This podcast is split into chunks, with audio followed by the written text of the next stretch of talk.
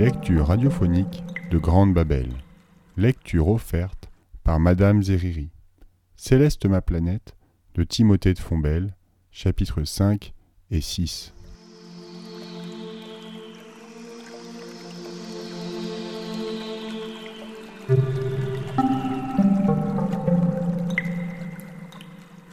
Lundi soir, minuit. Je pensais au livreur qui devait être en train de sonner à la porte de chez moi pour me donner huit caisses inutiles à vider dans mon frigo. Quel gâchis Tout ça n'arrangerait pas l'état de Céleste. Depuis la veille, je regardais différemment chaque geste que je faisais. J'éteignais les lumières en sortant des pièces. Je faisais attention à elle, ma planète. Minuit. Brice ne profiterait même pas de ces affreuses caisses. Personne n'allait ouvrir au livreur, puisque je n'étais pas là. J'étais dans une nacelle en métal, accrochée à des poulies qui grimpaient le long de la paroi d'un gigantesque immeuble de verre. La tour Industry. Quand Brice était arrivé chez moi la veille au soir, j'avais tout de suite compris que notre brouille était oubliée. Je ne sais pas ce que Brice fait sur cette terre. C'est un ange. Quand je repense à lui maintenant, je prie pour que la vie ne lui ait pas brûlé les ailes mais je refuse de penser que la gentillesse est un sport dangereux. Brice ne m'a pas demandé d'explication. Il a vu dans quel état j'étais. Il voulait savoir ce qu'il pouvait faire. Deux choses, Brice. Tu peux faire deux choses pour moi. Il a compris que ça risquait de durer un peu. Il est allé se prendre une boîte de cornet vanille dans la cuisine avant de revenir vers moi. Raconte, m'a-t-il dit. D'abord, j'ai un petit message à envoyer sur l'ordinateur. Il m'a souri, un grand sourire à la vanille. Il se doutait bien que je ne savais pas me servir de cette machine. J'étais le seul garçon vivant à n'avoir jamais touché un clavier autre que celui d'un piano. Brice s'est installé devant l'écran. Bon, à qui tu veux l'envoyer? À plein de gens. Combien? Neuf milliards. Brice est tellement gentil qu'il n'avait pas l'air étonné. Il a juste dit euh, ça va être un peu long. Tu peux le faire tout de suite? C'est du viral. Le seul moyen, c'est de faire du viral. Qu'est-ce que c'est? J'envoie un message, il se promène partout, il fait des petits. Des petits? Il a marqué un temps. Il essuyait la crème glacée sur son menton. En fait, tu veux l'envoyer à tout le monde, c'est ça? J'ai hoché la tête. Il m'a dit C'est quoi ton message? Je lui ai tendu les photos. Il ne les a même pas regardés. Je le ferai de chez moi, promis. J'avais confiance. Je n'osais pas lui parler du second service. Comme toujours, il a été plus rapide que moi. Et l'autre chose Ton père s'occupe bien de nettoyer la façade de l'immeuble Industry. Oui Alors je vais avoir besoin de lui. Voilà comment je me suis retrouvé le lundi soir dans cette nacelle qui montait contre la façade d'une tour infini. Le père de Brice était bien au rendez-vous, au pied de la tour. Il m'a montré les boutons pour faire fonctionner la, nacelle. Il m'a avoué. Il paraît que tu n'es pas très doué pour les techniques modernes. Cette fois, je devrais y arriver. Je lui ai serré la main. Il m'a dit qu'il m'attendrait dans sa fourgonnette, au pied de la tour. Je montai rapidement, sans oser regarder le vide derrière moi. J'ai atteint le dernier étage à minuit, exactement. Devant moi, une salle vide, éclairée par une ampoule rouge. J'ai ouvert la vitre avec une clé triangulaire que m'avait confiée le père de Driss. En mettant le pied sur le carrelage blanc, j'ai ressenti un autre vertige, la peur. Tout allait se jouer en quelques minutes. Un regard par le hublot de la porte, Découvrant le nombre de gardiens qui hantaient le couloir, j'ai eu la conviction que Céleste était encore là, dans l'une des chambres de cet étage, le service d'observation prioritaire. J'ai jeté un nouveau coup d'œil. Au fond du couloir, une porte était gardée par quatre hommes en noir qui n'avaient pas vraiment des, silhouettes d'infirmières. Elle était là. Désormais j'en étais sûre. Mais comment atteindre cette chambre? Je n'ai pas eu le temps de réfléchir. Juste derrière le hublot, quelqu'un cherchait ses clés pour entrer dans la salle où je me trouvais. Quand la porte s'est ouverte, j'avais trouvé refuge dans ma nacelle. La fenêtre était restée entrebâillée. Attiré par le courant d'air, l'homme s'est approché. Il l'a refermée sans me voir, et en se retournant, il a commencé à manipuler des éprouvettes sur une table. Je ne pouvais plus passer par là. Il ne restait qu'une solution. J'ai pris dans la main le boîtier de commande. Je savais que la nacelle se déplaçait aussi sur le côté. Lentement, elle s'est mise en mouvement, glissant le long de l'immeuble vers la chambre de Céleste. Je n'avais plus rien à perdre. Je me souviens de tout. Je me souviens de cette grande chaleur qui m'a envahi, de ces larmes qui affluaient vers mes yeux, de cette force qui venait à mon secours. Elle était là. Elle ne m'avait pas vue. Elle était appuyée sur des oreillers, dans un lit en métal, posé au milieu d'une pièce vide, il n'y avait autour d'elle aucun appareil médical, aucun médicament, rien. On savait que sa santé ne dépendait pas des soins qu'on lui porterait. Elle dépendait de tous les actes de la vie quotidienne, de tous les choix faits par les pays, les sociétés et par chacun sur tous les continents. Sa vie n'était pas suspendue à l'attention d'un médecin, mais à celle de milliards d'humains. Ensemble, ils pouvaient la guérir.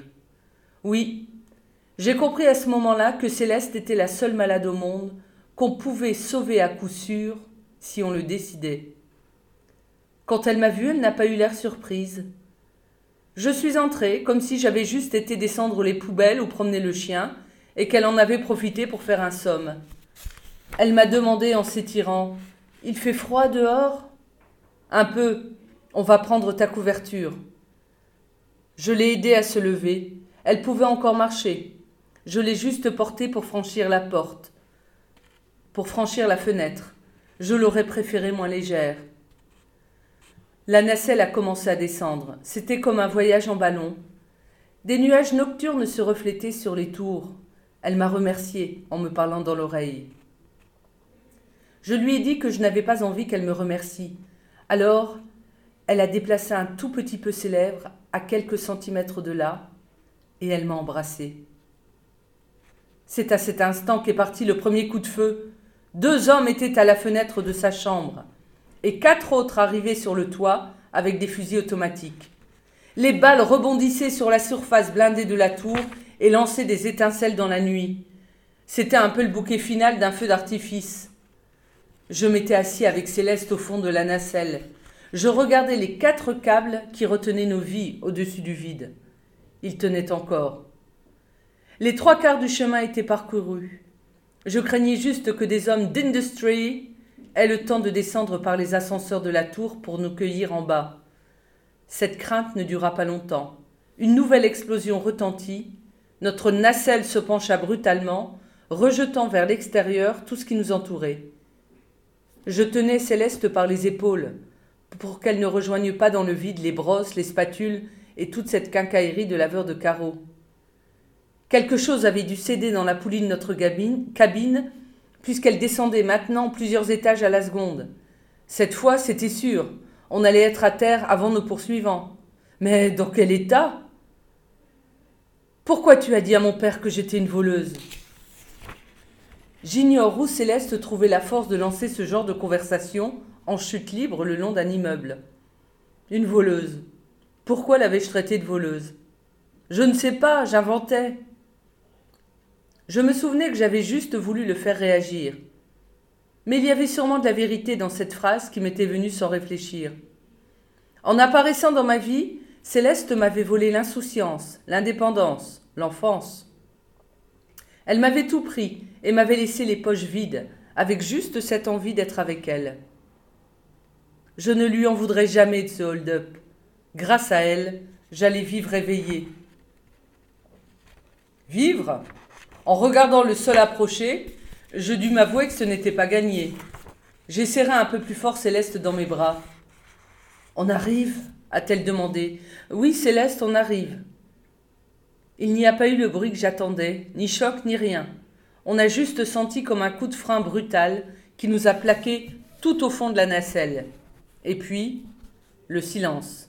Un, un instant de silence, les yeux fermés dans les bras de Céleste. Était-ce cela le paradis? L'éternité ne dura pas longtemps.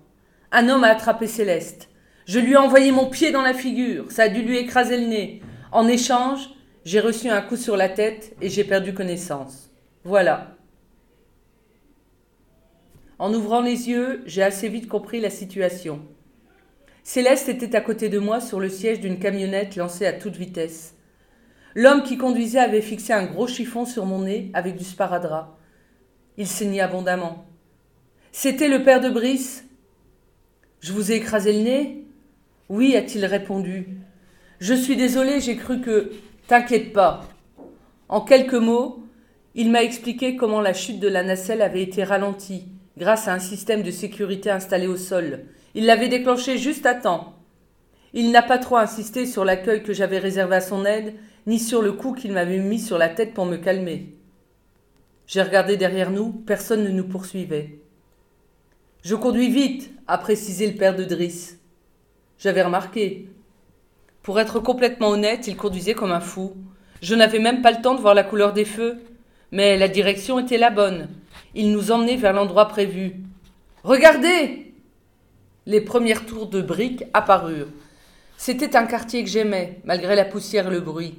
L'atmosphère était rouge et or. Elle variait selon la lumière et la couleur des briques. Des passerelles de planches s'élançaient entre les tours. Ce fragile assemblage paraissait improvisé. Une foule de piétons y circulait.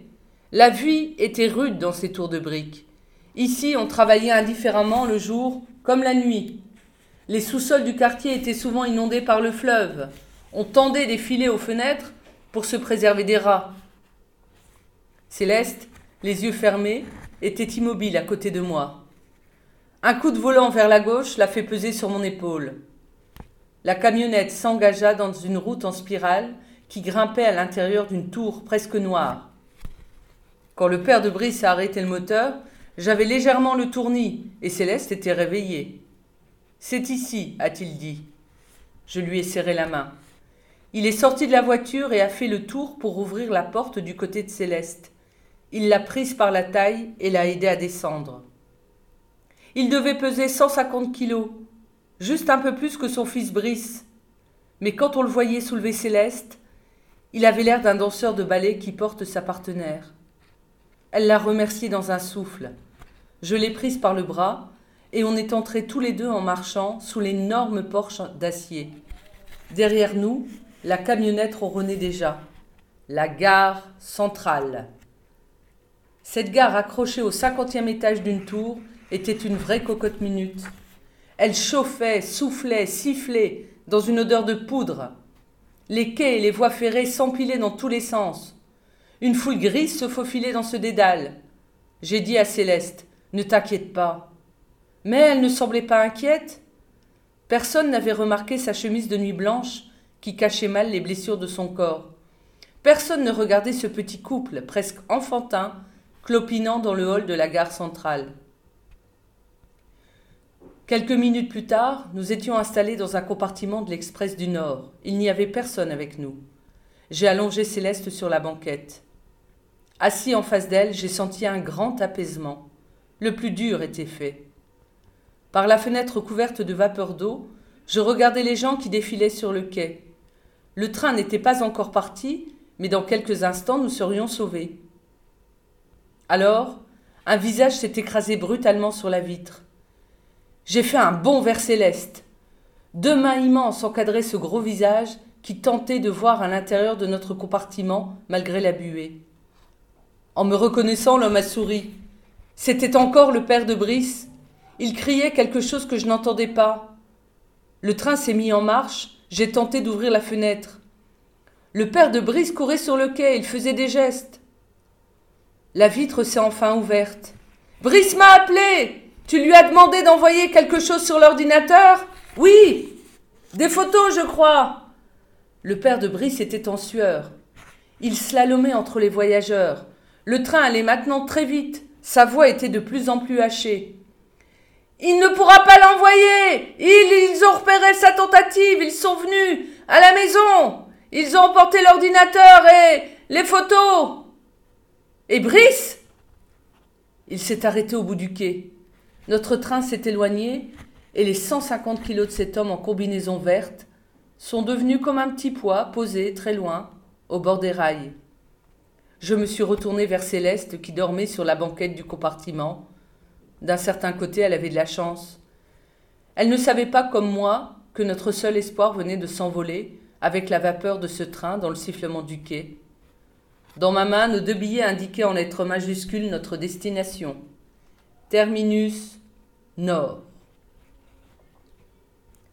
Chapitre 6 J'ai écrit 6 en haut de cette page, mais il ne reste que quelques feuilles à mon cahier.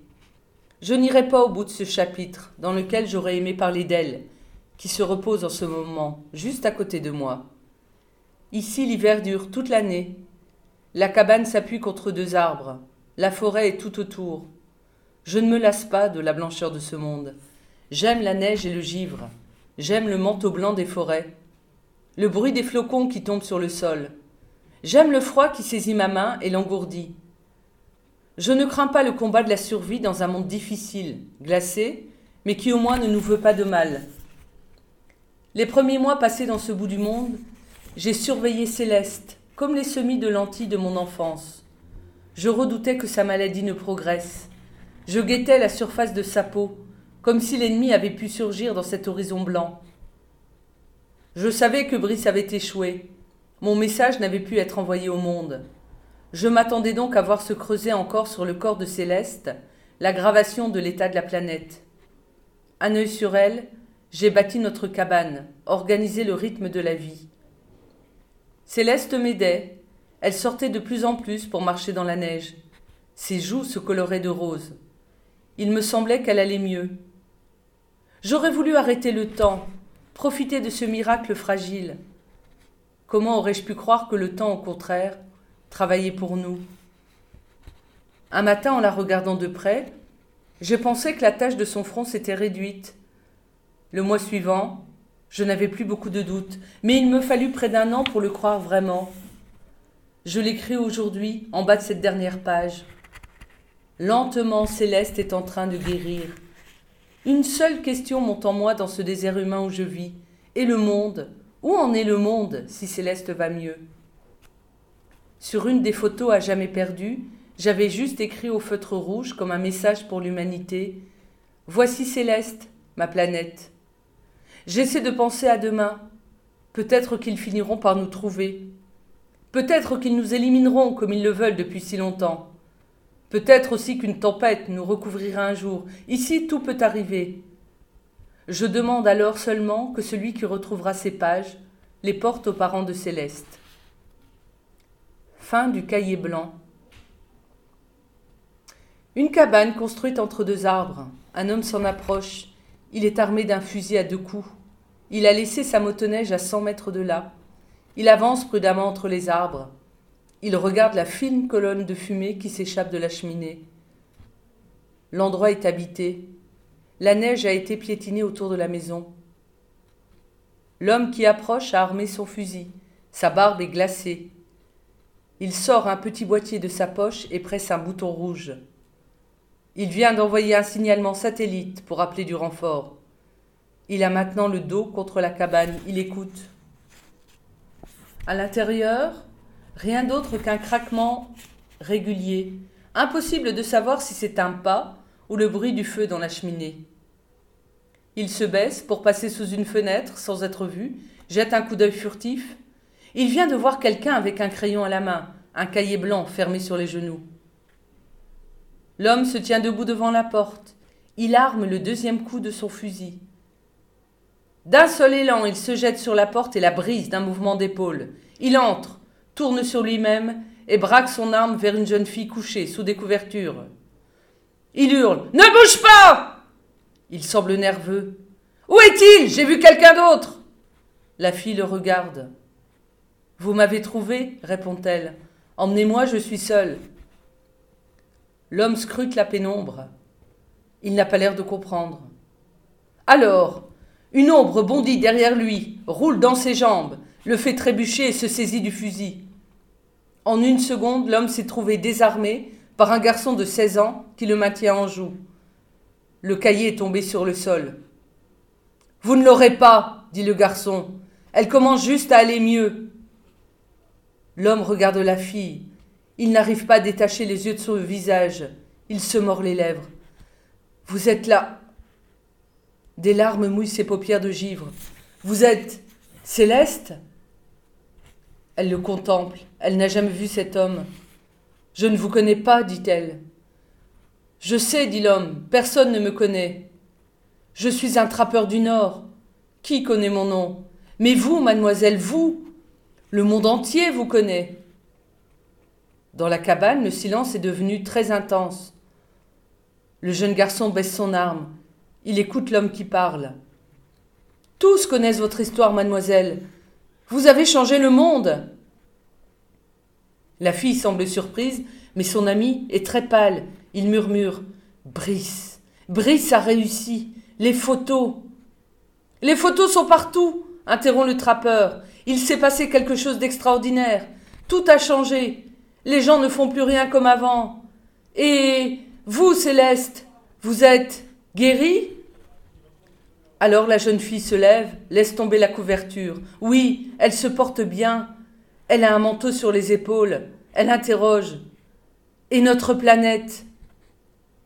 Un grand sourire illumine le visage du trappeur.